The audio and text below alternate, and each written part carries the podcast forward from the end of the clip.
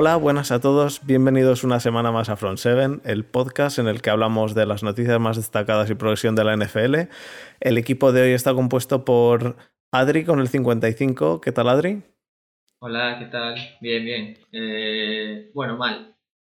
mal, Pero ¿Para, bueno. qué, ¿Para qué negarlo? Pero bien. Eh, bueno, y yo soy Fer con el 90.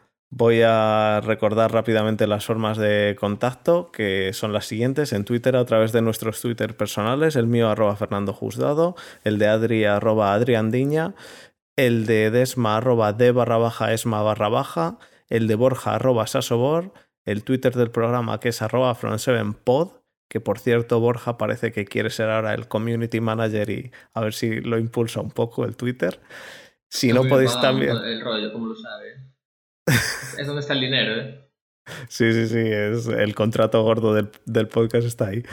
Mm. Y podéis enviar un correo electrónico a frontsevenpodcast.gmail.com y si no, Y- enviar una nota de audio a el sitio donde, donde publicamos el podcast en Anchor, que no sé cómo funciona, pero bueno, aprenderé. Y acuérdate de dar la cuenta TikTok de Desmond. La cuenta de TikTok de Desma no me la sé todavía y Es estaba arroba pensando... Barra baja estu- D, barra baja Esma, barra baja, barra baja, creo. puede ser. Y sale Desma bailando, moviendo el culete. Haciendo el Pues- Swiss Swiss este de los lados, los lados. Estaría guapísimo. y el, el- lo que sí que estuve pensando es si abrir un, un Telegram o algo del podcast para si, si eso meter a la gente, pero para el año que viene, para hablar de los partidos y tal, para el año que viene ya si eso, cuando vuelva a haber partidos, no ahora en la ¿eh? off-season. Estoy ambiciosísimo. Esto tiene Sí. que empezar a venir el money, tío. Si no, a ver cómo, a ver cómo lo hacemos. Yo lo veo, lo difícil. Para- ¿eh? Para pagar a Borja, tío. Un crowdfunding en Twitter, yo, yo lo veo. O eso, una, una cuenta TikTok de bailes de Desma, eh, un OnlyFans a Desma. Algo, Ah, pues un- Una idea de esas de OnlyFans de Desma sí puede estar bien. Eh, habría que mirarlo. Eh, de esto que te hace un baile y te trae un dildo con, con esto de que es repartidor. Estaría bien. yo, yo creo que es cuestión de, de comentárselo a Desma y la idea fluye sola. Yo creo que sí. Habrá que hablarlo con él. Bueno, pues eh, el programa de esta semana va a ser eh, solamente de las finales de, de conferencia. Lo siento, Adri, que te toque grabar hoy. Yo solo hablo AFC. AFC, vale. Solo viste la AFC, ¿verdad? Sí, no, Me lo no sé ni quién jugó en otra. Me lo imaginaba. Y el- la semana que viene vamos a hacer un programa en el que vamos a tener a un seguidor de, de los Chiefs y a un seguidor de los Buccaneers y los vamos a meter así en el, en el coliseo y que, y que se líen a hostias. Ti- Tiramos un par de navajas y a ver quién sale vivo. Solo una, tiramos una y que se peleen por la navaja. es la idea. Así que nada, eh, vamos a pasar entonces un poco a la primera sección que van a ser noticias, aunque creo que hay relativamente poco, pero algo hay. Así que pasamos a la primera sección y luego ya al grueso.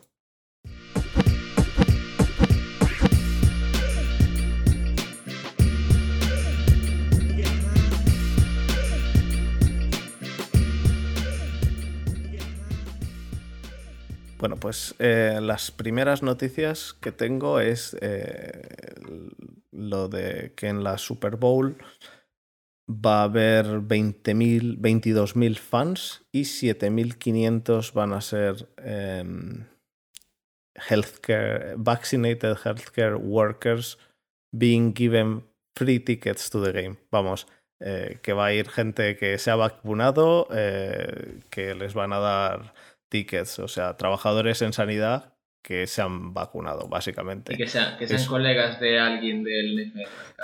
Sí, porque sí les han dado tickets gratis. Va a ser un... El, el- el dentista de Godel, el pediatra del primo pequeño de- del, del vecino de Godel, vamos. Sí, poquito- algo de eso. sí, algo de eso. Lo Eh, que pasa es que Godel... Spanish no- style, ¿sabes? No sé si conocerá a tanta gente en Tampa, porque no creo que haya gente de fuera de Tampa.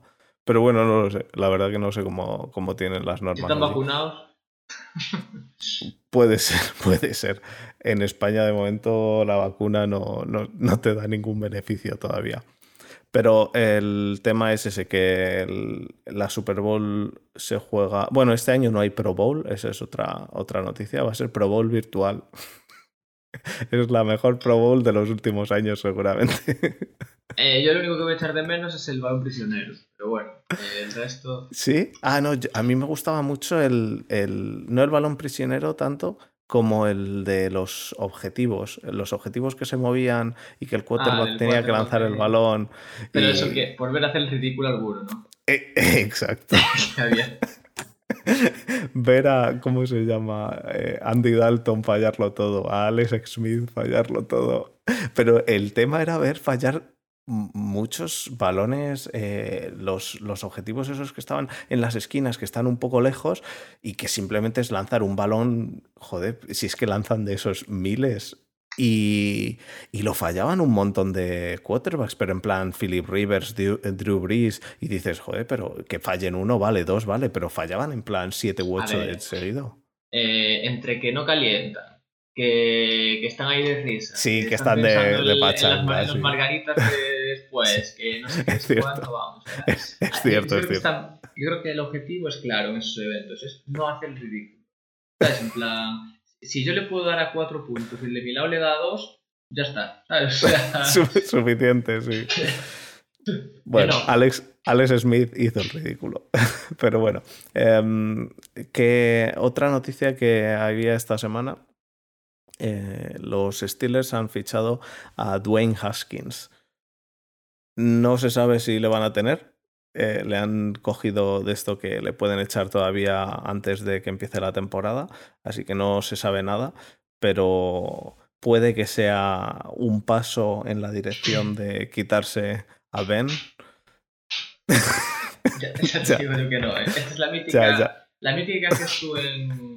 Tú o cualquiera en la fantasy, ¿no? Que de repente sueltan a alguien y dices tú, mira, yo, yo 99% que no lo vine a usar, pero yo lo pillo y, y, tiempo a soltarlo de ahora. Por si acaso, sí, puede ser. Yo no lo sé. Yo creo que deberían ya quitarse a Ben, pero bueno, ya lo dije la semana pasada y bueno, ya estoy cansado. Es lo que hay.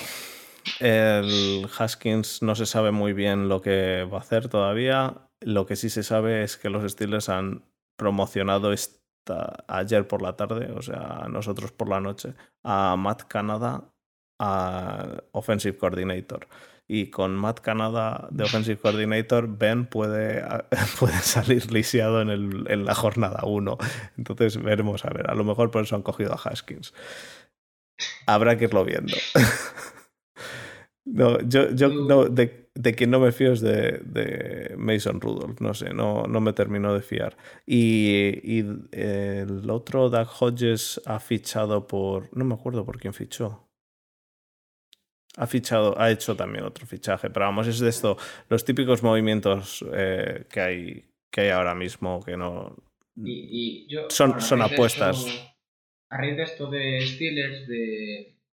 Bueno, de Sarah Haskins, de de lo de Canadá y todo esto, ¿cómo te imaginas el futuro a corto plazo de Steelers? ¿Qué, qué crees? No cómo te lo imaginas tú en bola de cristal que va a pasar, sino qué crees que, que, es, que, es, el proyecto desde, desde front office, desde general manager.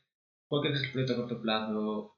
Eh, ¿Seguir estirando el chicle? ¿Buscar ya ir presentando piezas para el rebuild? ¿O yo creo que van a ser, yo creo que quieren seguir estirando el chicle de Ben.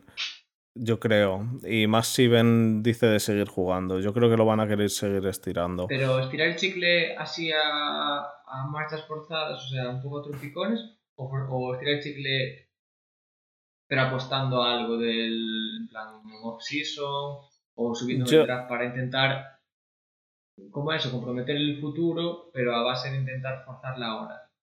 Es que ahora mismo. no ahora mismo yo tengo una duda muy, muy gorda en Steelers, que es eh, la línea ofensiva. La línea ofensiva en, esta, en este año hizo seis o siete, siete partidos muy buenos. Todo el mundo dijo, joder, qué, línea ofensiva más buena. Y, o, buenos, relativamente buenos. No era la mejor línea ofensiva, pero una línea ofensiva apañada. Y de repente se hizo Ben daño en la pierna y desde ese momento hizo partidos todos malos. Y yo creo que no hizo partidos todos malos. Lo que pasa es que nadie llegó a Ben. Es decir, hicieron partidos lo que ya hablamos tú y yo, de no hacían juego de carrera, básicamente se dedicaban en no toque a nadie a Ben. Entonces, eh, yo querría ver esta línea ofensiva con otro quarterback. Si no se tienen que, estar preocupando de que nadie toque a Ben, a lo mejor la línea ofensiva no necesitas una línea ofensiva mejor o, con lo que tienes tienes suficiente, necesitas quizá un poco de profundidad, necesitas tener un par de, suplentes, pero, pero podrías tirar con lo que hay. Si sigue Ben y la línea ofensiva va a seguir así, una de las cosas es, ah, necesitamos línea ofensiva, es cierto, eh, con lo que hemos visto es cierto, tú puedes pensar que no necesitas línea ofensiva, pero a lo mejor metes a otros tíos de línea ofensiva y sobre todo a alguien que vas a coger en, el pick 24, que no es el pick 4 o 5 o, 7, alguien que vayas a coger en el pick 24 a lo mejor te toca una línea ofensiva que es mejor que esta, pero que hace lo mismo porque a lo que se dedican es a, a, proteger a Ben. Entonces, hace falta juego... Sí, digo, el rendimiento de la línea o el mejorar el rendimiento de la línea en ciertos momentos, lo achacas más en una decisión táctica de, del... Yo creo que, yo creo que tiene que ver... es que a mí me parece muy raro que la línea, y más siendo la línea, ¿vale? Eh, si, si, de repente es el running back el que falla, dices, bueno, le ha podido, puede tener algo raro en la rodilla, lo que sea, pero era la línea la que fallaba, porque fallaban todos los running backs, fallaba el fullback, fallaban todos en, el juego de carrera. Es decir, cuando fallan todos, sí es cierto, no son lo más top, pero cuando fallan todos justo a partir de un partido en el cual justamente Ben se ha hecho daño, eh, son tantas casualidades que puede ser, puede ser que la línea de repente sean todos bancos, pero es bastante extraño. Entonces, yo lo que creo es yo lo que creo es que el juego de carrera falló mucho al final de la temporada, el juego de pase falló mucho porque los receptores se les caía todo, es decir, falló en general todo el ataque. Y creo, yo se lo achaco más a Ben que al resto y se lo achaco a Ben únicamente por, por, la edad que tiene, quiero decir, el tío tiene 39 años y es lo que hay, no, bueno, 38, va, va a hacer 39 y es lo que hay, no todos son Tom Brady, es lo que hay, lo sabemos, lo sabemos todos. Entonces, yo creo que cambiando a Ben pueden cambiar cosas. Es cierto que no lo tiene, no tienes toda seguridad, pero yo creo que cambiando a Ben sí podría cambiar bastante. ¿Por qué? ¿Te, ¿Te, fiarías de meter a... ¿Habría que subir en el draft o te fiarías de meter a alguien de la agencia libre?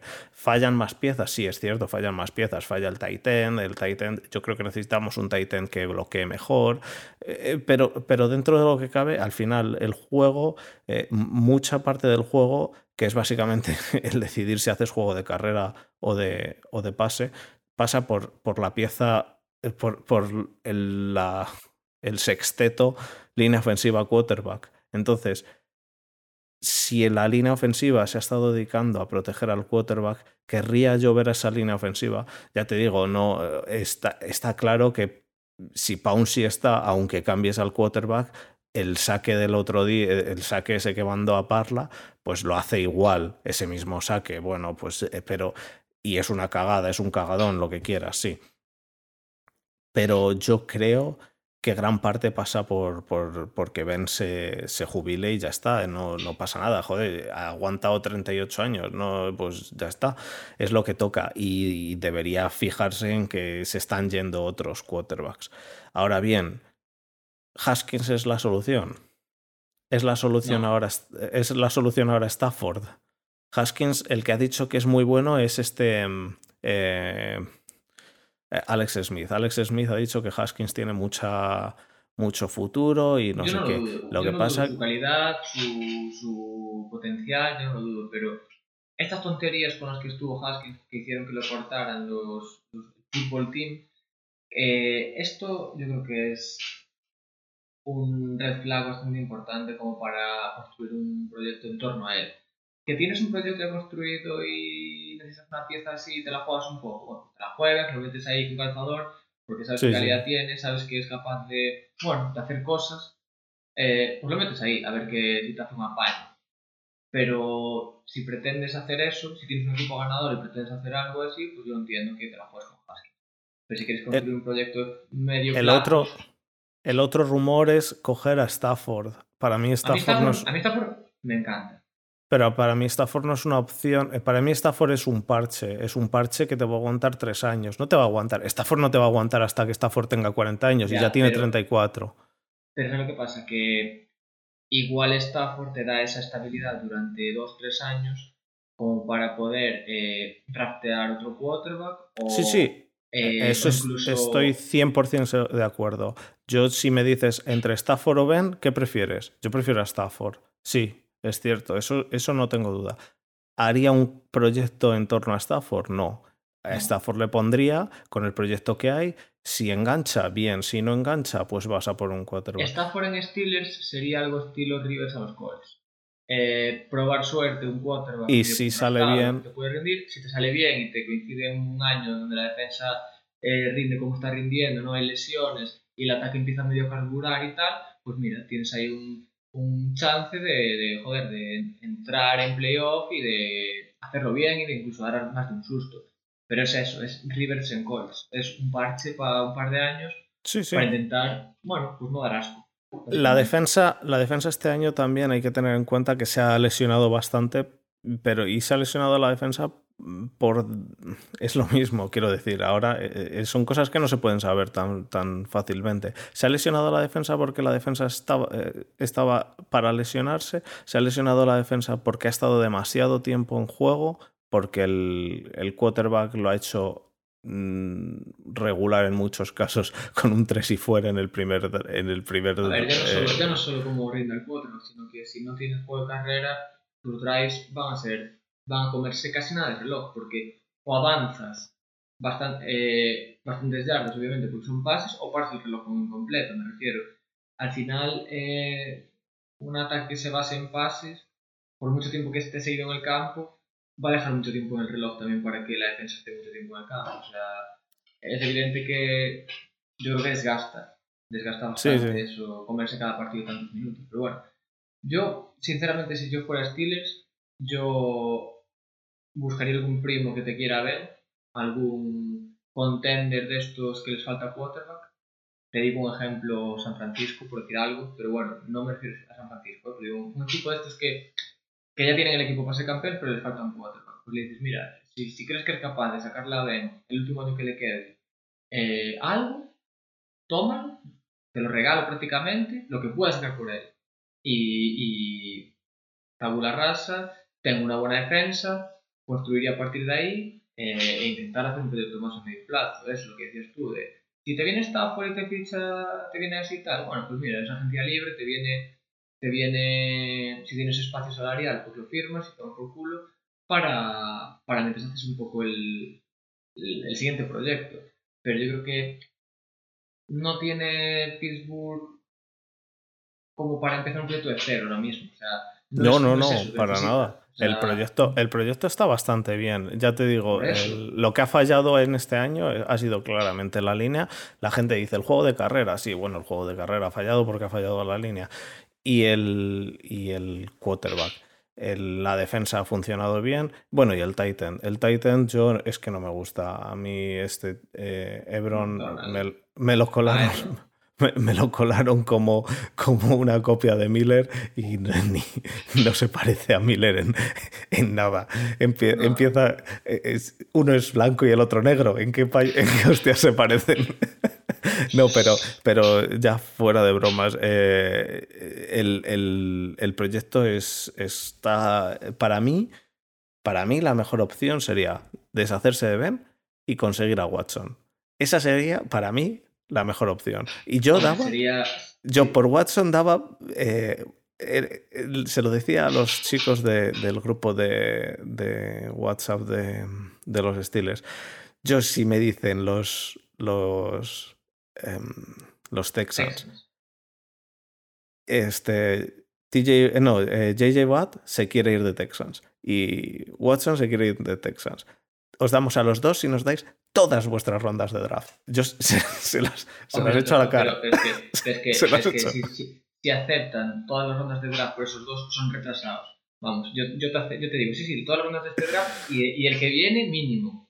No creo, pero no puedes, no puedes pedir tampoco, no puedes pedir tampoco mucho más por, por, por... bueno, eh, JJ Watt, JJ Watt no puede costar ya tanto. Pero de JJ Watt más de Sean Watson, no Y de, y de Sean Watson pueden. O sea, le, estás pidiendo a Tech, le estás pidiendo a Houston que se desprende su mejor jugador defensivo y su mejor jugador ofensivo. Sí, bueno, es broma, pero. Es broma, es broma. Me refiero, que, que, puede, puede ser. O sea, yo, yo si soy Houston ahora mismo. Había que haberlo hecho con O'Brien. Había hecho. claro, no. Yo ahora mismo Houston está para derribar todo, cimientos incluidos escarbar y empezar de cero. O sea, no solo tirar todo, sino hacer un, agujero debajo, ¿sabes? Para empezar a hacer de nuevo. Porque eso está más viciado, madre mía, o sea. Pero, es mucho. Terrible, eh, eh, terrible lo que hay ahí. Con, con, con O'Brien sí que te lo habían aceptado. Te habían aceptado seguramente una primera ronda y con eso era suficiente. Sí, sí. por los dos. No, pero, pero yo sí que trataría de ir a por Watson, la verdad. Y más sabiendo que Watson no está contento y se quiere ir. Yo sí trataría de ir a por Watson. Me parece que sería mejor opción que Stafford. Es cierto que Stafford es mejor opción seguramente al corto plazo. Eh, o es una apuesta que, que sabes que no vas a perder mucho tiempo. Es una apuesta que sabes que no vas a perder mucho tiempo. Si sale mal, lo vas a saber desde el, desde el minuto 5. Es decir, en la tercera en la tercera jornada tú ya sabes perfectamente si ese proyecto va a tirar para arriba o ese proyecto es un lo malo, de, lo malo de fichar a Watson con respecto a Stafford es que el modo de juego de Stafford se asemeja mucho al de Ben. Prefiero Exacto. un poco ya el juego actual a, Stafford. pero hemos cambiado, pero hemos cambiado al coordinador ofensivo por un coordinador ofensivo que le gusta más el juego móvil. Entonces se, se, adaptaría seguramente más Stafford, eh, Watson al juego de, de Matt Canada. Entonces, de todas formas, Stafford también yo creo que tiene su capacidad como para ser más móvil que Ben. Que, eh, bueno, pero para ser más móvil que un Ent de lo, del Señor de los Anillos es más móvil. El intocable es más móvil que Ben. Así que bueno. Eh, ¿Alguna noticia más después de haber echado la, charleta? Bueno, vamos a hablar de, de este, de, de Aaron Rodgers. Lo que te he dicho justo antes, yo no me creo que Rodgers se vaya a ir de los, de los Packers. Creo que ha sido un poco la rabieta inicial. Creo que Rodgers en el partido lo hizo al final del partido tampoco lo hizo muy bien. El, el, el, drive, el drive famoso, vamos a llamarle el drive famoso, del que podemos hablar luego o ahora, ya que estamos. E, en el tercer down es cierto que tenía una autopista para llegar por lo menos a la yarda 3 o 2. Sí, y... pero es lo que hablábamos. Yo creo que, yo creo que, yo creo que Rogers eh, estaba pensando solo en el touchdown. En plan, no estaba pensando en llego a la 2 y nos jugamos el cuarto. Yo creo que estaba tan obsesionado con hacer el touchdown en ese, en ese, tercer, en ese tercer down que, que ve la, autopista. Yo, sinceramente, creo que no llegaba al touchdown ni de coña. Ni de coña, ¿eh? Pero bueno. ¿Que corriendo no llegaba al touchdown? Yo creo que no, yo creo que no. No, no, no, yo, yo, no digo que llegase, yo no creo que llegase, yo creo que llegaba a la yarda 2, seguramente. yo creo que una vez que ve que no llega, decide jugarse el paso porque tiene más confianza en el pase ese que en el correr y llegar a donde llegue. Y yo creo que obviamente tomó una decisión equivocada teniendo en cuenta que no te juegas el cuarto y gol. Pero eh, yo creo que, el, eh, que no es tan fallo esa decisión como, es, como si es no jugarse el cuarto y gol. eso, para mí el fallo no es que no corra Rodgers en tercer down, que sí que está mal hecho, pero no creo que sea tan grave como si no jugarte el cuarto y gol.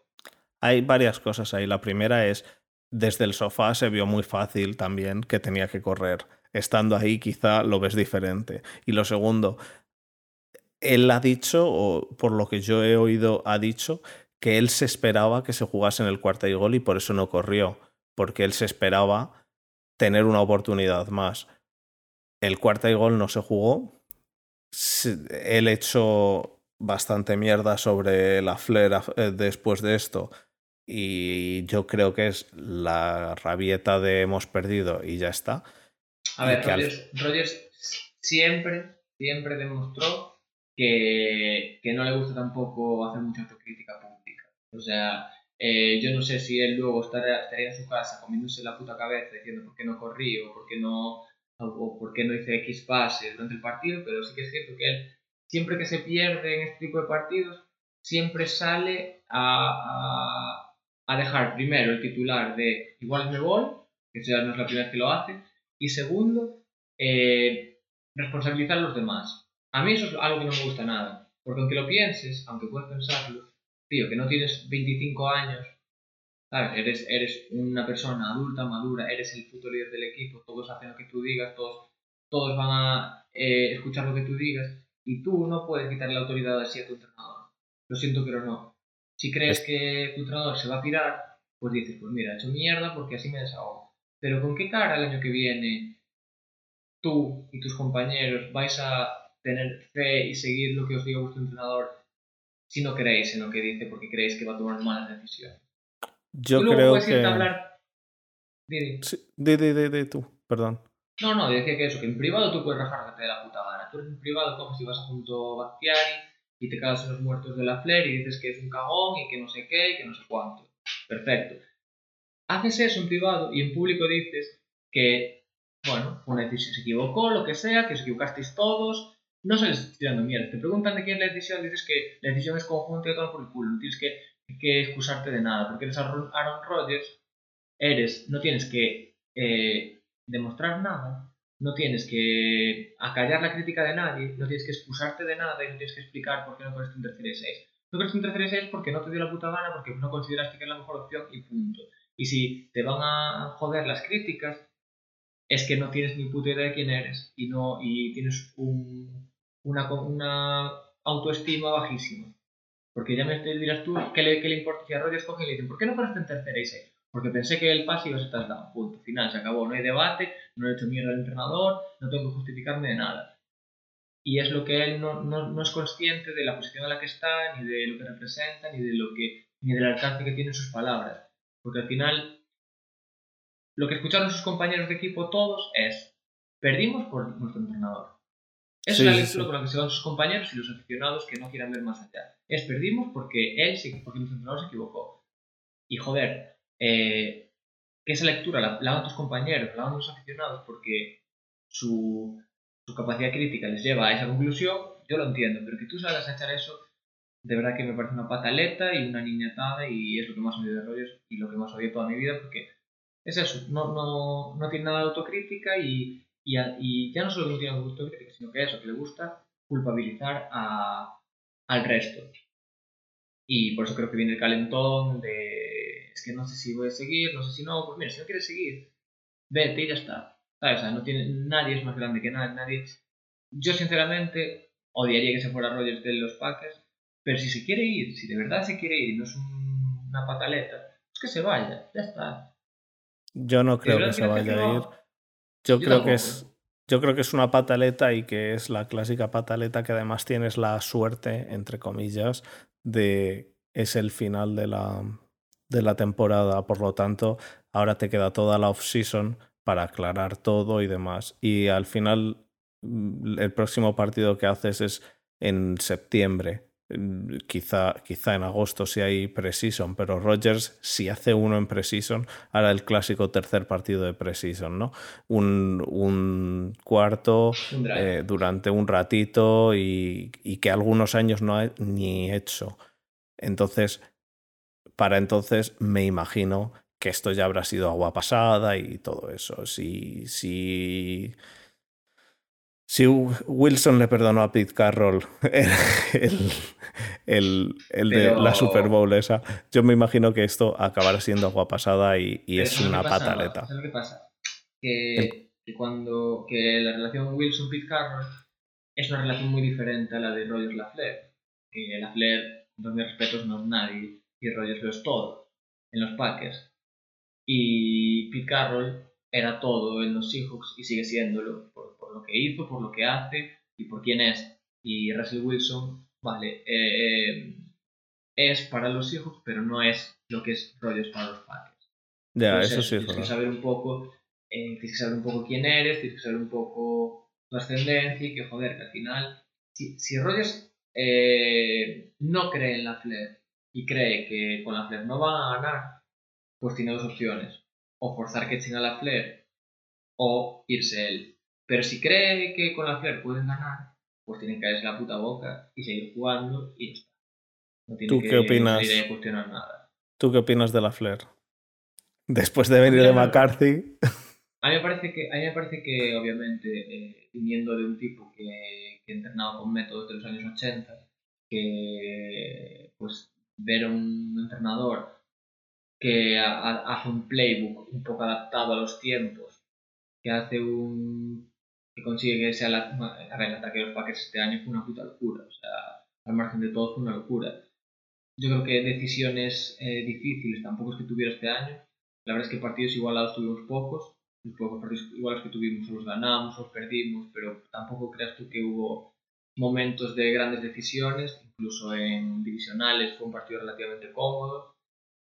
A mí me gustó este año, me gustó, me gustó mucho el equipo. No creo que sea solo mérito de la Flair, pero me pareció que me gustó mucho el equipo. Y le concedo el beneficio de la duda de ser su segundo año como entrenador en la liga y le concedo el le concedo el la equivocación como algo un proceso natural parte de un aprendizaje. O sea, yo entiendo que se haya equivocado. Creo que se equivocó y se equivocó en algo para mí muy grave, que es traicionarte a ti mismo y traicionar en lo que crees y traicionar lo que la, lo que la cabeza te diría en cualquier otro momento de cualquier otro partido. Eh, me parece muy grave, me parece algo que como entrenador no deberías hacer nunca.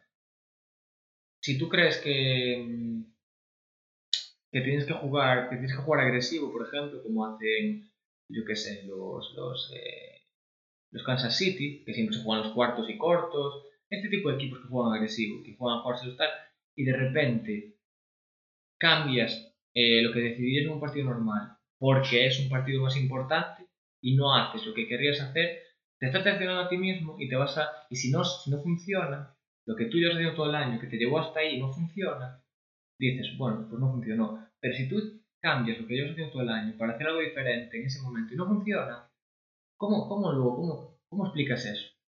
¿Cómo explicas Ya. ese cambio de decisión? O sea, no tiene ninguna lógica. O sea, llevo todo el año haciendo algo que me trajo hasta aquí y ahora de repente me, me acojono y no me atrevo.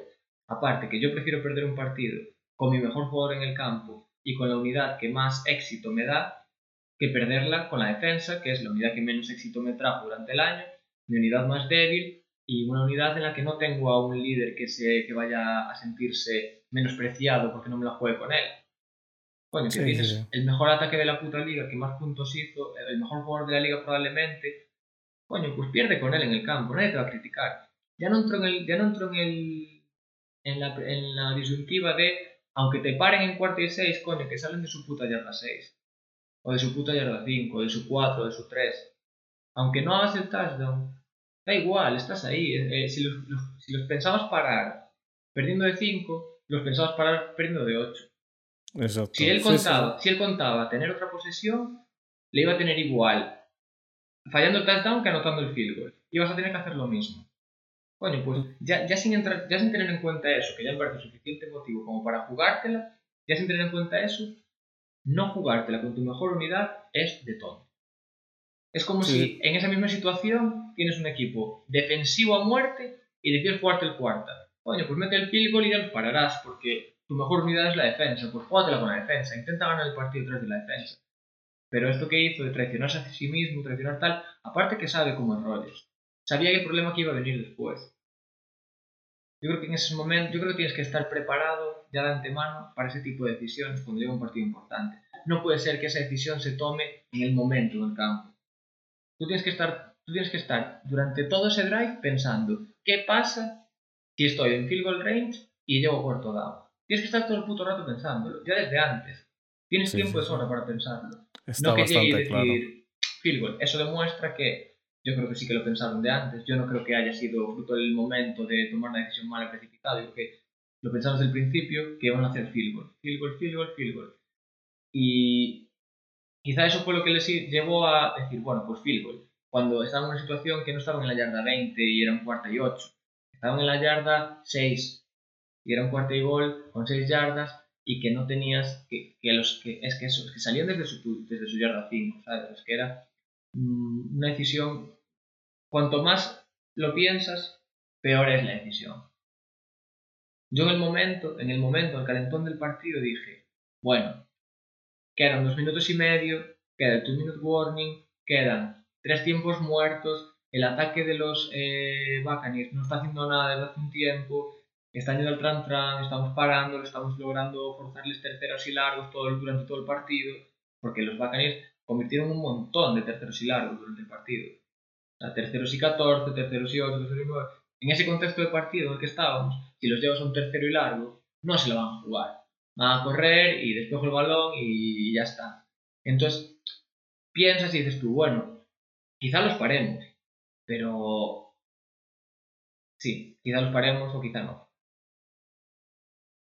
Sí, eh, estoy bastante de acuerdo. Yo, de todos modos, eh, de trasfondo de todo esto, saco que, que, no, que no habéis entrado en la Super Bowl, pero no mucho más. No creo ni que Rogers se vaya a ir, no creo que la Flair se vaya a ir y creo que dentro de poco esto va a ser agua pasada.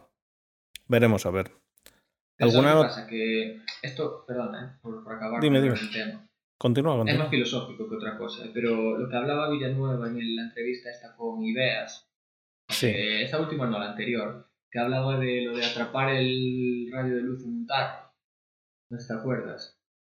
Que hablaba de, de, que ganar, ganar la Super Bowl era, era tan difícil como atrapar un radio de luz en un, ah, en un tarro de vidrio, de cómo hay demasiadas variables, cómo hay 32 equipos y solo gana uno, no es como el fútbol europeo, donde hay 20 equipos y cumplen objetivos, eh, de los 20 cumplen objetivos 15. Los, eh, el que gana la liga porque la gana, los que se meten en Champions, los que se meten en Europa League, los que no descienden, los que no sé qué. En la NFL hay 32 equipos y los 32 equipos tienen el mismo objetivo y solo uno lo va a conseguir. Hasta el que pierde la Super Bowl, que hace todo bien, menos una cosa en toda la temporada, se queda con la sensación de que fracasó en su objetivo. Entonces, menos, menos eh, los Browns este año, que después de no ganar nunca. Obviamente hay, hay subobjetivos, pero el objetivo está claro. Y me refiero que, que cuando tienes la sensación de que todo eso, todo eso se está alineado por primera vez en años, cuando tienes la sensación de que todo va sobre ruedas, que tienes un equipo balanceado, que tienes un equipo de la hostia, que, que apenas tuviste lesiones importantes, que todo fluye, y pierdes así, te quedas con la sensación de, joder, si no ganaste este año, ¿cuándo vas a ganar? Porque yo, yo, sinceramente, de los 10 años que llevo viéndolo, yo empecé a ver la NFL el año que ganaron, entonces no puedo juzgar ese equipo. Pero durante el resto de años, este año, para mí fue el año que mejor equipo tiene los Packers y que mejor jugaron los Packers y que con más autoridad ganaron. Eh, y dudo mucho que el año que viene se repita esto, porque es eso, lesiones, momentos de forma, que si se una pieza que no encaja, eh, mil factores.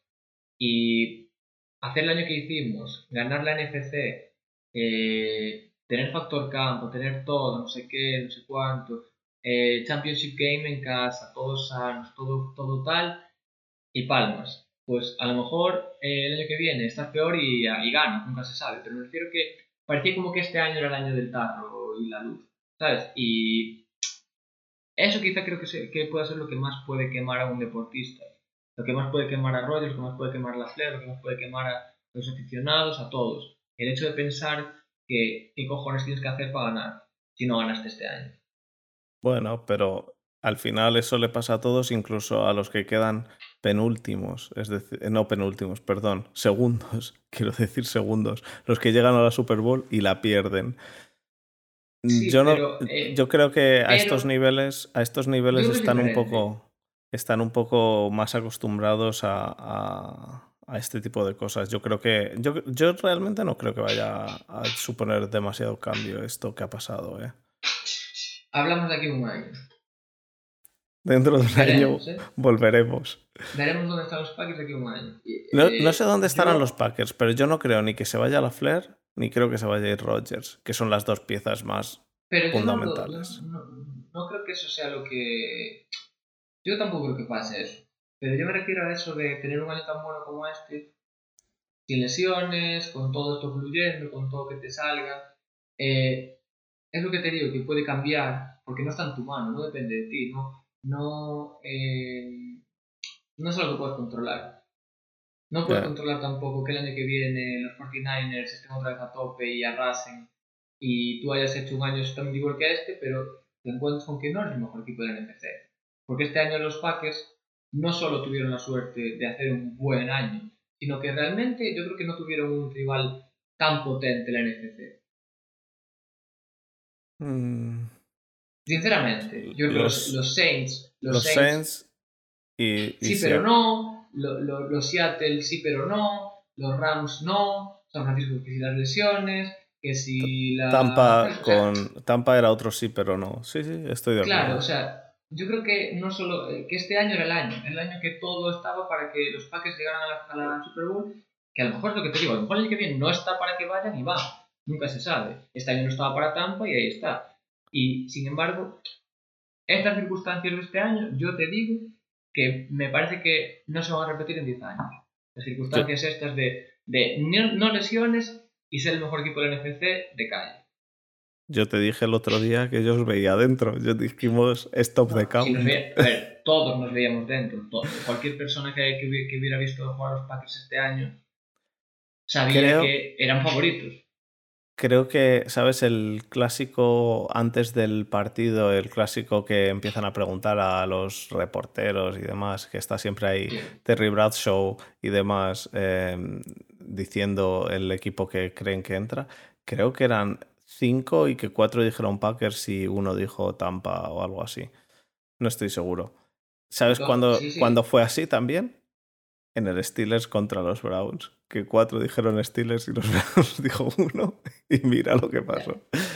Ya, esto eh, estabais, estabais dentro vosotros y bueno, yo creo que podemos directamente pasar, pasar a hablar de esto, ¿no? Porque no hay ninguna noticia así más eh, importante ahora mismo como para darle mucho más bomba. le, le, hemos dado un poco más de bomba a los, a los Packers y a los Steelers porque son nuestros equipos, pero yo creo que ahora mismo Mm, aparte de eso, de que... Sí que, hay, sí que hay algún, que si entrevistas de posibles entrenadores, que si Exacto. promociones de el quarterback eh, coach a offensive coach, tal, pero bueno, están un poco los staffs aún remodelándose, o sea, yo creo que de eso, de esto más adelante. De eso podemos hablar durante la off-season, hemos hablado un poco de nuestros dos equipos y, y tal, quizá nos hemos salido un poco de, la, de lo que debíamos, pero bueno, y de, eh, para la Super Bowl mm, es que no hay nada, simplemente que, que no van a ir hasta creo que dos días antes del partido.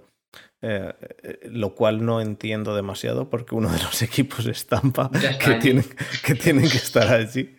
Pero bueno, no va a haber ningún evento ni nada este año, así que bueno, pues coronavirus style es lo que hay y veremos a ver si no hay ningún outbreak. Querría, querría yo saber, eh, no quiero que haya un outbreak, pero querría yo saber qué haría la NFL si pasa ahora algo de eso. Porque... Bueno, yo digo yo, si son asintomáticos a jugar y por culo. es, es el último partido, así que lo jugáis y luego ya veremos. Bueno, pues nada, pasamos entonces a, hablar un poco de, de esta semana, ¿vale?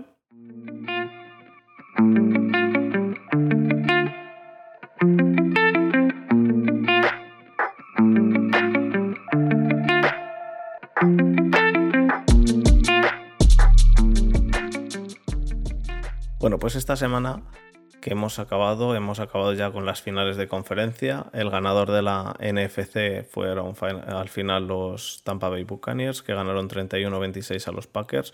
Hemos estado hablando ya durante la primera parte de esto. Y el ganador de la FC fueron los Chiefs, que ganaron a los Bills 38-24 cosas a, remarcar. Bueno, podemos empezar con la NFC, ¿no? Que fue el primer partido, ya hemos, nos hemos metido un poco en faena. Yo, yo creo que de, de, Tampa, una de las cosas más importantes es, lo primero, vaya partido hizo Brady, ¿eh? eh quiero decir, lo le salía casi todo hizo muy buen partido. Y mira que me jode porque estoy hasta los huevos de Brady, pero, pero hizo muy buen partido. Y lo segundo, la defensa de Tampa, lo del tío este, lo de Devin White, eh, es que es, es, es una pieza fundamental, tío. Es una pieza fundamental. Yo ya te dije, yo creo que es el próximo, el linebacker más dominador de los próximos años, para mi gusto. Eh, si todo va normal, el tipo se va a hinchar. O sea, va a ser el típico pavo que esté entre los que más tackles hacen cada año, los que más eh, todo hacen cada año. O sea, porque físicamente es una putísima locura y tiene ese instinto que ya te dije la otra, la otra semana que me recuerda a Kikli, ¿sabes? O sea, hasta años luz de Kikli. Pero ese instinto, ese, ese sexto sentido para saber dónde va a ir la jugada y anticiparse, eso es algo mm. que, que me parece una realidad. O sea, no sé, está en todas. O sea, si no, si no está en la jugada, está cerca de la jugada. Si no hace el placaje, está al lado del placaje. Si no hace la intercepción, está eh, al lado del que hizo la intercepción, ayudándole no sé qué. O sea, es que siempre está ahí. Está cerquita, sí, sí, Siempre está ahí. La huele, ¿sabes? O sea, la huele y ahí va. Y, joder, eso, eso ese instinto, eh, a cada año va a ser mejor. Porque si tienes esa capacidad para leer el juego, a poco que te dé la experiencia, el tipo se va a hinchar, ya te digo. O sea, va, a dominar la, la, la liga desde ese puesto. Y conseguir un tipo así es jodido, ¿eh? Se consigue uno cada, cada tiempo y que te caiga en tu equipo es una locura. Porque tampoco creo que haya sido tan que haya salido tan arriba en el draft, ¿no? Me, dijiste otro día que, que, no saliera tan arriba en el draft. No, sí, sí, sí, sí salió arriba. Salió arriba, este salió arriba, pero no tan arriba, no fue uno ni dos, ¿no? No, eh, no me acuerdo en qué puesto salió. En el 10 salió Devin Bush y, y ya había salido él. Y ya había salido él, así que debió salir, no sé, en el entre el 5 y el 10. No, no, no recuerdo bien. Te lo voy a buscar, de hecho. A ver, yo creo que Tampa tampoco eligió tan arriba nunca, porque estos últimos años con Winston siempre sus 4 o 5 partidos ganaban, por lo menos. que yo recuerde, vamos. Pero eh, ya no solo Devin White, o sea... El quinto. Salió en el pick 5. Mm. Sí. Bueno, entonces está, está bien pagado. Digo, está bien pagado Que, que, es una, una elección alta. O sea, no, no... Sí, yo, pues, yo sé que, En, ese, en ese draft salió él como linebacker antes que. como inside linebacker antes que, que Devin Bush, que lo cogieron los Steelers. Y yo, mucha gente que, que leí y que oí, decían que le daban más proyección a Devin Bush que a Devin White. Yo he de decir que no tenía mucha idea porque no, no sigo la, la NCA, el college no lo sigo. Yo, la primera vez que vi, yo, la primera vez que vi a Devin White jugar fue el día que lo conocí. Y fue este año, cuando jugamos contra ellos en regular season, y nos, y nos, nos destrozaron. Y sinceramente, eh, luego sí, luego una vez que me di cuenta de quién era, dije, ah, sí, hostia, el del draft, el que eh, saliera arriba, en plan, sabía quién era de tal, pero nunca lo había visto jugar, nunca había llamado la atención. Y ya te digo, el partido que contra nosotros, dije yo, ¿qué cojones es este chaval? Y a partir de ahí, de esto que te fijas más y ver los highlights, o es el reso, o es tal, y en todas las putas jugadas defensivas de los eh, backends estaba involucrado de alguna manera.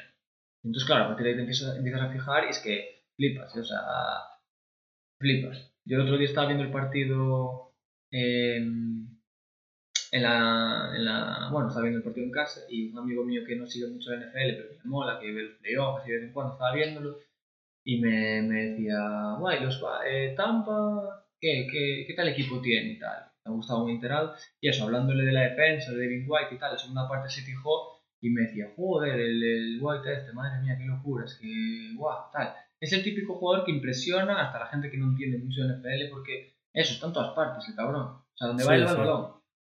Sí, sí, estoy de acuerdo. Eh. Muy bien, muy bien lo hizo. Y, y bueno, mm, Arians pues en su, en su línea, ¿no? No, no creo que haya nada que, que achacarle a la defensa que, que pone Arians. Así que yo creo que la defensa de los, de los Bucks ha ido a mejor poco a poco. La semana que viene hablaremos con. Sí, recuperando efectivos también.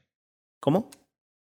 Que también recuperando efectivos. Eh, tuvo, tuvo, lesiones que estaban, estaban volviendo y tal. Y joder, es que el front seven que tiene Bucks, o sea, eh, si no fueron todos Pro Bowlers, eh, le faltará a uno, pero. Sí, sí, los bugs han demostrado que al final pues sí que funciona lo que yo pensaba que no iba a funcionar, que es ir cogiendo a ex Pro Bowlers y ponerlos a jugar todos es juntos. es que eso funciona cuando el líder del equipo, que en este caso es Brady, o el, o el entrenador o quien sea, les convence que, están ahí para ganar partidos y no para ganar dinero. Eh, entonces, eso es difícil de conseguir a jugadores como Su, que andan paseando de un, equipo a otro para ver el que le pague más, o sea, no tiene ningún tipo de interés en ganar nada. Pero obviamente son jugadores y al final, si encuentran la motivación adecuada, pues van a rendir mucho más. Pierre Paul, otro que tal baila, todos esos que se... Eh, de todos modos es que es eso, Pierre Paul, entre Pierre Paul y Su deben sumar de años lo que un bosque, tío.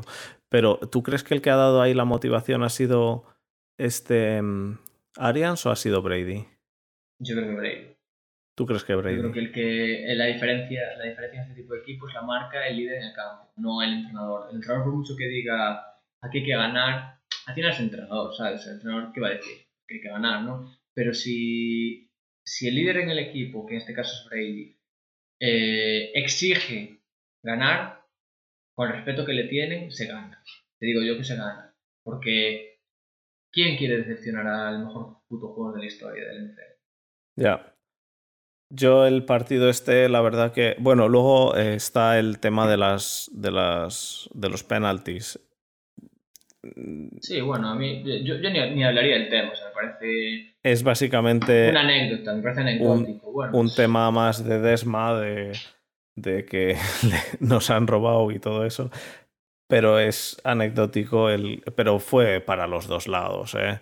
Para los dos lados al final dejan, abren un poco más la mano. Lo que pasa es que yo creo que si llegan a pitar todo estrictamente como, como tiene que ser, claro, si pitan todo estrictamente como tiene que ser, al final el partido se eterniza. Porque hay penaltis en prácticamente todas las jugadas. yo, yo, creo, yo, creo, que lo, que lo que se le exige, lo que se le exigió a los árbitros, o lo que se les criticaba, es que eh, no hubieran pitado ese par de holdings eh, que en otro contexto del partido pues, pues quedan ahí, pero justo fueron un holding que provocó una intercepción y un holding, un tercer down que era... Sí, sí, sí, lo sé. No, me refiero que más que el error en sí, fue el error en el momento en sí lo que le dio la repercusión. Pero al eh, final, al final es eso, tuvisteis mala suerte en eso y como digo, si llegan a pitárselo todo como debería, os habría beneficiado. Habríais ganado, ya eso es, eso es otra historia de otro mundo paralelo que no se sabe. Pero, pero yo creo que tienen, vamos, y es bastante claro, y en los dos partidos de finales de conferencia hubo muchísimos menos penaltis de los que puede haber en otros partidos, así que yo creo que abren un poquito más, la mano. Es como, es como en NBA en los playoffs que se quitan la mitad de faltas. Es que si, tienes que pitar todo, el, si tienes que pitar todos los agarres así un poquito raros a partir de la yarda 5 como pass interference, mm, te lías a pitar pass interference hasta... yo creo que pass interference no era el de, el, de la intercepción, no era un pass interference, era un... Eh, ya, ya, no, pero te digo que, que, hay, hay varias y hubo un pass interference. ¿Fue en este partido o fue en el otro? ¿En el que fue en este? Que mandó el balón como 10 yardas por encima. No me acuerdo. Fue, en este, fue al final de todo, cuando, cuando que, el que agarró Kevin King a. Sí, sí, sí, fue en este. Que además hicisteis ese pass interference y dos 12 man in the field que, mm. que, que que eso era claramente que el equipo ya estaba hundido moralmente, porque no puedes hacer dos 12 man a la vez. Bueno, a la vez, vamos. El equipo, entró, el equipo eh, desde que se jugó el cuarto y no se jugó el cuarto y gol, fue el field goal y ya el ambiente estaba enrarecido, creo que ya había ahí un poco de tal. Aún así, el equipo yo creo que sigue creyendo que se podía ganar, que se podía parar, pero ya una vez que los llevas a tercer down eh, con tiempo suficiente y tiempos muertos, en ese tercer down eh, te pitan ese pass interference dudoso, yo creo que ahí acabó el partido. Ya no solo por. Aunque aún había opciones de pararlos y te quedaban el reloj, a lo mejor te quedaban, no sé, 50 segundos o así. pero ya creo que el equipo ahí se, entre las protestas al árbitro, el estar pendiente, el estar decepcionados porque los tenías en un tercera y ocho creo que era, y te lo convirtieron. Yo creo que se salieron del partido, o sea, se acabó el partido, estaban todos pensando en eso, en la que nos lió el árbitro o la que liamos nosotros no cuando nos el touchdown, y estaba todo el mundo pensando en eso y no en vamos a intentar pararlos queda una opción. El pañuelo, eso es lo que hablábamos, es, es, muy dudoso porque le pitan un pass interference cuando el balón va, eso, 5 metros por arriba.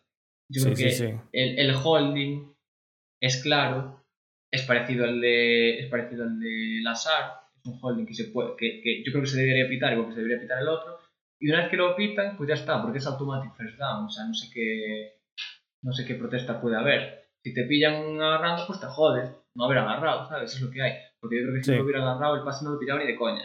Pero bueno, eso es otro tema. Ya, ya. Bueno, veremos a ver, al final es lo que hay, no, no habéis pasado, pero bueno, el, el, partido de Brady, en mi opinión, es muy bueno, le salió mucho. Yo de verdad me quedé. E, es que me encantó y lo publiqué en el, en el Twitter. El, el play action perfecto que hace eh, al final del segundo cuarto, me parece, que os lo coméis entero. para, mí, para mí, sinceramente, es de mérito puro de Amos. De mérito puro, ¿eh? Porque eh, se come, un, se come un, un play action en el que ni siquiera va por el corredor, porque el corredor no estaba ni en su rango de acción. O sea, pero empieza a ir a por el corredor pero, que, el corredor ya estaba, ya estaba parado. O sea, cuando él decide ir, al corredor ya lo estaban placando en la línea. O sea, eh, yo creo que está, es más fallo de concentración que, que lo engañen. Obviamente lo engañan. Pero yo creo que es más fallo de concentración que por buena ejecución. Y aparte, si te fijas un poco, Brady, o sea, no, no puedes esconder el balón, o sea, lo tiene en la mano, ¿sabes? No, no es nada ya, pero... un fallo de concentración brutal de ellos. ¿Sí? No sé. Para mí, ¿eh? para mí. El, el pase es está vacío, obviamente, eh, porque, porque el, safety, el, safety no está. Y, y, es, y es un touchdown que, que yo dije, ¿qué estáis haciendo? Porque yo iba con los Packers y dije, ¿qué estáis haciendo? Pero ¿cómo podéis dejar a eso? Y luego es que, os vamos, se lo comió completamente vuestro safety. ¿Quién era? Amos, Adrian Amos. Amos. Es el, es, para mí es el mejor. Eh safety del, de los Packers, sin duda, y Pero es ¿eh? son cosas que pasan y eh, los nervios están para todos. Sí, y que al final estos partidos muchas veces, la mayoría de los errores que se cometen son por querer hacer de más, por estar más pensando en ayudar al equipo en hacer tal que en limitar tu trabajo, es exceso de querer ir, porque son partidos donde la motivación está tan arriba que, bueno, es lo que hay. Es lo que hay. Y bueno, pasamos entonces al último partido del año, excepto la Super Bowl, pero vamos de, temporada, que es el que enfrentó a Kansas contra Buffalo. ¿Crees que Kansas habría ganado también si, si Mahomes ya va sin una pierna entera? Ya en muletas. Porque... Mahomes va en, camilla. Es que, es que de verdad hizo, hizo por lo menos medio partido cojeando, cojeando, porque luego empezó a... No cojeaba tanto, pero en la primera mitad del partido dijeron que iba con una plantilla especial y demás, por, el, por algo del, del dedo del pie, pero, pero hizo el la primera mitad del partido, estaba, estaba eh, claramente cojeando. A ver, a ver, a ver, a ver, a ver, a ver. Cojeaba entre jugada y jugada. obvio, quiero decir. Durante la jugada no cojeaba una mierda para mí era todo el teatrillo, el teatrillo de... ¿Tú crees que era teatro? Mira, yo creo que algo le dolería o algo le molestaría, pero vamos, estaría inflado a calmantes, eh, Hombre, sí, me perfectamente vendado, ese pavo no sentía nada del pie, pero bueno, queda, queda épico y ya sabemos cómo son de teatros los americanos con el se acuerdan hoy del puto partido que Michael Jordan tenía 38 de fiebre y lo ponen aquí como si el pavo fuera un superhéroe. Mahomes, que se vio esas historias de pequeño, eh, que si tiene un dedo no sé qué tal, la cojera entre snap y snap y soy aquí Superman. Que ¿Sí? juego, ¿Tú crees? igual y juego, yo creo que sí, vamos, yo creo que con los tres que son, bueno. Puede ser, que puede está ser. perfectamente, obviamente estaba lesionado, pero no le afectaba lo más mínimo. Y eso se veía en la jugada, durante las jugadas estaba perfecto. Sí, sí, sí, sí, sí, le, enfoca la corría y cámara, le enfoca la cámara después de hacer un pase de 40 yardas con no sé cuántas filigranas por el medio, le enfoca la cámara, hace un poco la coger y pone cara de que le duele y es un Y luego para, para la segunda mitad ya dijo, va, esto ya está los huevos. de-". Eh, que ya, ya está, teatro. o sea, ya- eh, eh, el GIF ya quedó. Bueno, el partido. eh, bueno, una de las cosas que me alucinaron del partido es que con la, con la poca gente que había, poca entre comillas, gente que había, la, el- la ruidera que hacían, tío, era increíble. A mí me. eh, Ya te digo, el Tomahawk Chop ese me pone palotísimo y. Sí, sí, sí, o sea, ya lo dijiste. Yo creo que se lo pones a Miska cuando te pones un poco romántico. Me pongo, cuando me pongo a tope, le pongo, le pongo el Tomahawk Chop. no, no, no. No, pero el, el, el partido mm, yo creo que sobrepasa básicamente a, al ataque de, de Búfalo. Creo que el ataque de Búfalo ya lo hablamos la semana pasada. eh, es Josh Allen, porque el juego de carrera es básicamente nulo fuera de Josh Allen. He, he de decir que no he visto los números y los voy a mirar ahora por primera vez. ¿Quién hizo más yardas de carrera? Pero casi me juego un huevo a que, a que fue Josh Allen. Sí, Josh Allen 88 yardas. El siguiente, Singletary, 17 17 yardas en 6 en seis carreras. Y Josh Allen, ¿no? 88 yardas en 7 carreras. Eso de carrera. Es decir, el juego de carrera es básicamente nulo sin Josh Allen. Y en el juego de pase tenías a Beasley que estuvo ahí regular, ¿no? Es- estaba semi. Estuvo, estuvo bien, excepto la que le, la intercepción, que fue un poco, tuvo ahí un balón que tocó un poco y no sé qué, pero... A ver, Beasley eh, no es el receptor 1, eh, Diggs estuvo desaparecidísimo. Diggs Diggs estuvo lo- desaparecido. A Sí. Diggs lo, lo, lo, lo borraron, o sea, no pilló un puto balón, no, no, ni siquiera lo intentaban, o sea, ni siquiera le, le lanzaban hacia él porque siempre estaba en doble cobertura. Yo creo que el game plan de Kansas, como casi siempre, mejor planteado imposible, o sea, eh, yo creo que el game plan se comió, el de Kansas al de Buffalo, y, y Buffalo no tuvo plan B, o sea, Yo creo- el partido lo que pudo, fue Yo a creo que el- leones, aguantando, aguantando, pero es que Kansas City, tío, te destroza. O sea, es un puto martillo pilón que cuanto más yardas, le, cuanto más yardas necesita en tercer down, más te hunden al convertirlas. O sea, Y yo creo que el- la defensa de Kansas estuvo aceptable, o sea, bien, lo hizo bien, pero yo, y quizá esto es soy solo yo, pero vamos, yo creo que fue más de mérito del juego de carrera de, de Buffalo y de que al final Buffalo se tenga que echar a la espalda todo Josh Allen. pero eso, Al final, pero eso me refiero. Ese déficit lo llevan teniendo toda la temporada y aún así se plantaron en final de conferencia. Quiero Sí, sí. decir, No, no, no te, no te no das te lo digo, no te lo digo para, para con Buffalo, te lo digo para con Kansas City. No creo que la defensa de Kansas City sea lo que pudo aparentar en este último partido. Creo que la defensa de Kansas City es peor de lo que aparentó en este último partido y en este último partido aparentó que era un defensón, porque es la impresión que, por lo menos a mí me daba esa impresión y creo que es única y exclusivamente porque el juego de carrera de Buffalo es el mismo que el de Steelers, con la diferencia de que Josh Allen sabe correr. Porque eh, el Sí, resto del sí, juego de carrera Sí, es eso es nulo. cierto, pero, pero yo creo que eh, Kansas City no tiene buena defensa, porque no la tiene. Eh, yo creo que lo que sí tiene Kansas City es que con una defensa que por talento no es top 10, ni de lejos, eh, por game plan maximiza mucho su rendimiento. Sí, es capaz de es capaz de eh, de brillar por encima de lo que de lo que realmente es en general. Y si aparte de ese, ese rendimiento extra que da normalmente le pillan el truco al equipo rival no ellos sino el coordinador defensivo o quien coño plantea esas defensas es español ¿no? es español creo que es el coordinador defensivo de, Mm, de Kansas. sí. Bueno, eh, yo creo que, joder, que el pavo sabe lo que hace y si te pilla el truco, uff, estás muy Sí, sí, es español, sí es español, que está español con, con Arians. eh, o sea, con Arians, No, con con, con, el La Morsa. Joder, perdón. Eh, sí. Con Andy Reid. Sí, sí, sí.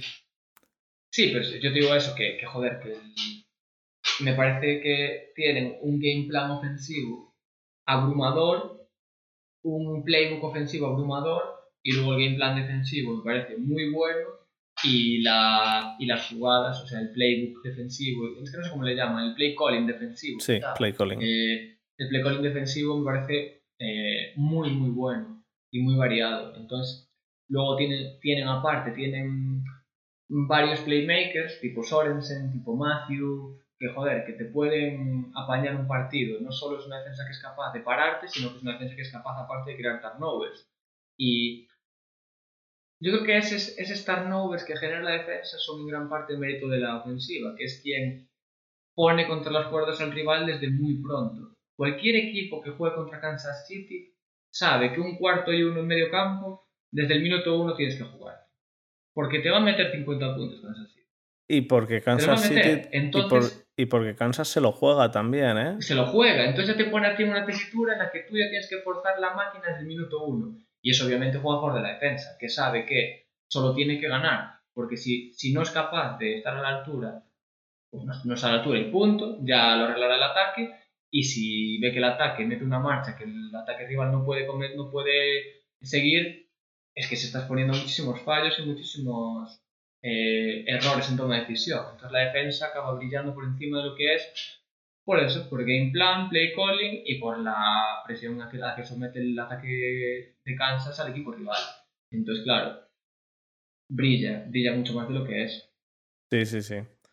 El, el, el juego de defensa de, de, de Buffalo, pues tuvo que enfrentarse a uno de los mejores Kelseys que hemos visto, yo creo, porque lo cogía todo también y contra y contra Tyreek Hill. Es que es que no, es que es que es un, es un ataque que bueno, lo que decía el otro día con Borja, eh, lo que le decía yo, de todos modos Tyreek Hill es un, un jugadorazo y es muchísimo mejor que el que el cualquier cualquiera sí, cualquier wide receiver de de, mm, de estos de de Tampa.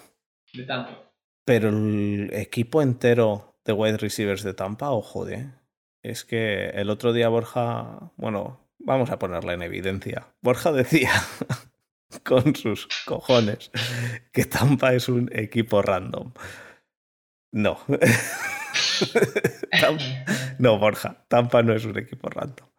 Tampa tiene un juego de un equipo de receptores que en ninguno está Hill y ninguno es Kelsey, eso es obvio. Eh, porque la comparación Kelsey con, con Gronkowski, creo que, o, a mis ojos, Kelsey es bastante mejor ahora mismo que Gronkowski. Gronkowski en, en su momento, Gronkowski ha sido seguramente el mejor Titan de, de la liga, de la historia. visto, que yo haya visto sin duda. O sea, el mejor Titan en su prime, sin duda. Sin duda. El, el, en, en Patriots, el coger el balón así alto y echar a correr con tres colgando de él y seguir corriendo, eso, eso lo intenta hacer Kelsey lo, y juega muy bien Kelsey, pero lo que ha hecho Gronkowski creo que está a otro nivel. Pero ahora mismo yo creo que Kelsey es mejor. Pero aún así, el equipo de receptores de los, de los eh, Buccaneers en conjunto, es decir, Godwin Evans y como tercer wide receiver eh, Antonio Brown, por muy y mal que lo... receiver el puto Jefferson este de mierda, que es un que es rookie, y el pavo aún, creo que se llama Jefferson, se llama Jefferson. Aún cuidado, eh, aún cuidado. Que fue el otro día el wide receiver 3, como no estaba Antonio por lesión, y pero lo que, lo que hemos hablado alguna vez, lo que hemos hablado alguna vez, también es fácil ser el wide receiver 3 teniendo a Godwin y a Evans como wide receiver 1 y 2. Y, y a Brady pasándotelas. Y a Brady pasándote. Pero es eso, el equipo de receptores Vamos, a mí me parece, a mí me parece muy brutal, lo hemos hablado anteriormente, me parece muy bueno. Yo, yo creía que ibais a ser vosotros los que iban a acabar con ellos, pero es que ahora, ya llegando a donde han llegado, yo, yo, yo quiero que gane Kansas, porque no quiero que gane Brady, pero por, porque no quiero que gane un séptimo anillo, me tiene hasta los huevos. A mí, a mí, me, a mí me ponen una tesitura que no sé qué quiero, tío. O sea, yo iba con Packers y con Bills A mí Kansas me parece un equipo, quitando alguno, me parece un equipo de sobrados, de, en plan, yo soy mejor que tú, y lo sé, y lo sabes, y me permito el lujo de mofarme. Pues yo tengo... Y por otro lado está Brady. Yo tengo que elegir si quiero que se lleve la Super Bowl Bell o Antonio Brown. Así que en esas estoy yo. ¿eh, es duro, ¿verdad? Yo prefiero que se lo lleve Bell. Yo creo que Bell lo hizo, hizo lo que tenía que hacer. Bell eh, se le puede achacar lo que quieras, pero Bell hizo lo que tenía que hacer en su día. Pero bueno, sea como sea, eh, quiero decir, no quiso jugar, que él creía que su valor era más alto, no quiso jugar y no jugó, no la lió, no hizo nada. simplemente dijo, yo no juego, no juego, ya está. Y, fue consecuente. Incluso me parece mejor que haya sido consecuente a que a mitad de temporada dijese, ah, me falta dinero, al final sí que juego. Dijo, no juego, no juego y no jugó, ya está, pues ya está. Eh, no llegaron a un acuerdo y punto me parece incluso, incluso bien por parte de, de Bell, porque él creía que su valor era más alto. ¿Ha salido perdiendo? Sí, ha salido perdiendo, pero es, lo que hay. Se equivocó, pero, pero su, decisión tenía sus razones y, ya está. No, no, no, la lió, no, no perjudicó a nadie. Así que yo prefiero que gane Kansas. Pero bueno, que sea como sea, el partido va a ser un partidazo. Hablaremos de él la semana que viene. Así que eh, de este partido algo más así a remarcar. Bueno, yo, yo solo diría que más, más a nivel reflexión que otra cosa, yo creo que Bills eh, va a salir muy reforzado esta temporada, muy reforzado. Yo creo que eh, saben eh, dónde está su techo ahora mismo y saben, yo creo que saben de sobra cómo mejorarlo. Tienen una buena plantilla, plantilla joven en general, quarterback de franquicia para muchos años, buen entrenador. Eh, su campo es jodidísimo por las condiciones ambientales y por su afición, por todo. Y yo creo que tienen. saben los pasos que tienen que dar. Ahora es cuestión de darlos. Pero yo creo que tienen un futuro prometedor. Yo estoy de acuerdo contigo con lo de buen entrenador, ¿eh? Me gusta bastante. Mm. Y a mí me gusta eh, de, de Buffalo, me gusta que, que es un equipo que eh, yo creo que necesitaba, o sea, que está dando justo los pasos que debe, que debe dar y en el momento que debe dar. O sea, están creciendo, cada año están creciendo, eh, a la par su juego con sus resultados. O sea, vienen en una progresión que, que me gusta, ¿sabes? Hay equipos que dices tú, eh, hostia, ganaron ya, de repente el primer año ya ganaron, ya tal, ganaron de más, no, no siguieron el proceso. Estos vienen de perder, ¿sabes? O sea, Bill viene de perder a ganar con, este, con, con Josh Allen. Y me, me, está gustando mucho cómo está creciendo el equipo. Eh, creo que está creciendo el equipo a la imagen y semejanza ya lo dijo más veces, de Josh Allen, y creo que él también está creciendo con el equipo, su entrenador está creciendo con el equipo, o sea, está siendo como algo, un proyecto con, conjunto donde me parece que las piezas encajan y me parece que mm, creo que Dix les acaba contrato, les no sé, qué, no sé qué pasa pero, pero pero yo creo que pueden apañar bien eh, ahora lo que a gente para que vaya. Lo que necesitan ahora mismo es a mi modo de ver, dos cosas importantes. La primera, mejor eh, puntería de Josh Allen. Eh, es, es, bueno, pero, pero pasa muy fuerte muchas veces y creo que eso lo tiene que arreglar. Y lo segundo, el juego de carrera. Sí, y, y, bueno, y todos sabemos que en el, en el draft, en el juego de carrera te puedes meter a una segunda, tercera ronda tercera ronda, incluso en una cuarta ronda, pescas, pescas juego de carrera. Así que bueno, yo creo que también, y McDermott, eh, McDermott me gusta bastante. Me gusta bastante y, estoy de acuerdo contigo. Ahora además los Bills tienen... les, se les ha abierto la, las puertas a la vez de que se ha ido Patriots. Básicamente Patriots está desaparecido. Mm. Patriots no se espera, salvo un cambio muy brutal que no creo que suceda, que vuelva a ser el Patriots de hace dos años, tres años, cuatro años, cinco años. Así que tienen una vía libre ahora mismo para dominar la división y creo que esa dominación de la división les, les puede dar ese, ese punto de más mental como para creerse más y conseguir llegar a ser más también. Sí, yo creo que sí. Yo creo que, que las circunstancias les acompañan en general la división, en tal, que dices tú. Yo creo que son un equipo de los que tienes que tener en cuenta en estos años. A no ser que obviamente esto puede cambiar en cualquier momento, son como la NFL, ¿no? Pero eh, me gustan mucho estos equipos que van eso, que siguen el proceso, que respetan los tiempos, que, que, no tienen prisa, que van creciendo poco a poco y que se asientan. Creo que son esos equipos los que al final duran. Mm, el One Season Wonder, este de de repente un equipo de la mierda se construye de, un año para otro y pasa a ser un equipazo. Esos que los que rápido vienen, rápido se van normalmente. Normalmente. Normalmente construir un equipo ganador longevo cuesta su tiempo formarlo. Tiene un proceso detrás y es lo que te digo, los Bills me parece que lo están cumpliendo perfectamente y, y bancamos mucho de eso. Perfecto, pues nada, pasamos entonces al cierre, Adri, o algo más que decir de, de estos partidos. No. Bueno, pues nada, vamos para el cierre.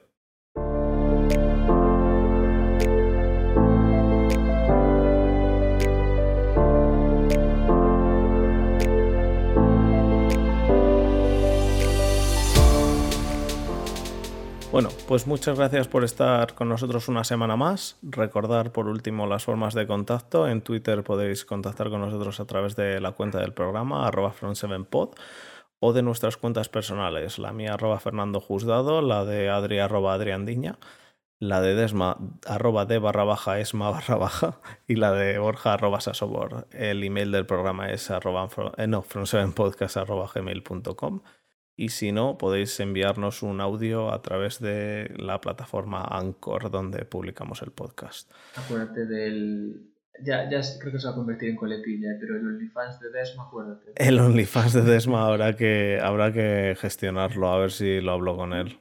A ver si lo hablo con él, sí.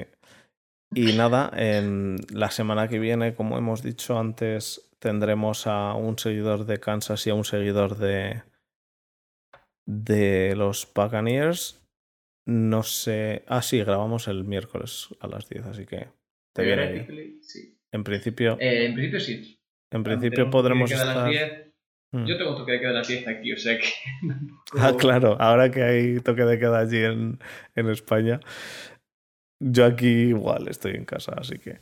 No, no, aquí sí se puede salir, pero bueno, tampoco salgo a las 10.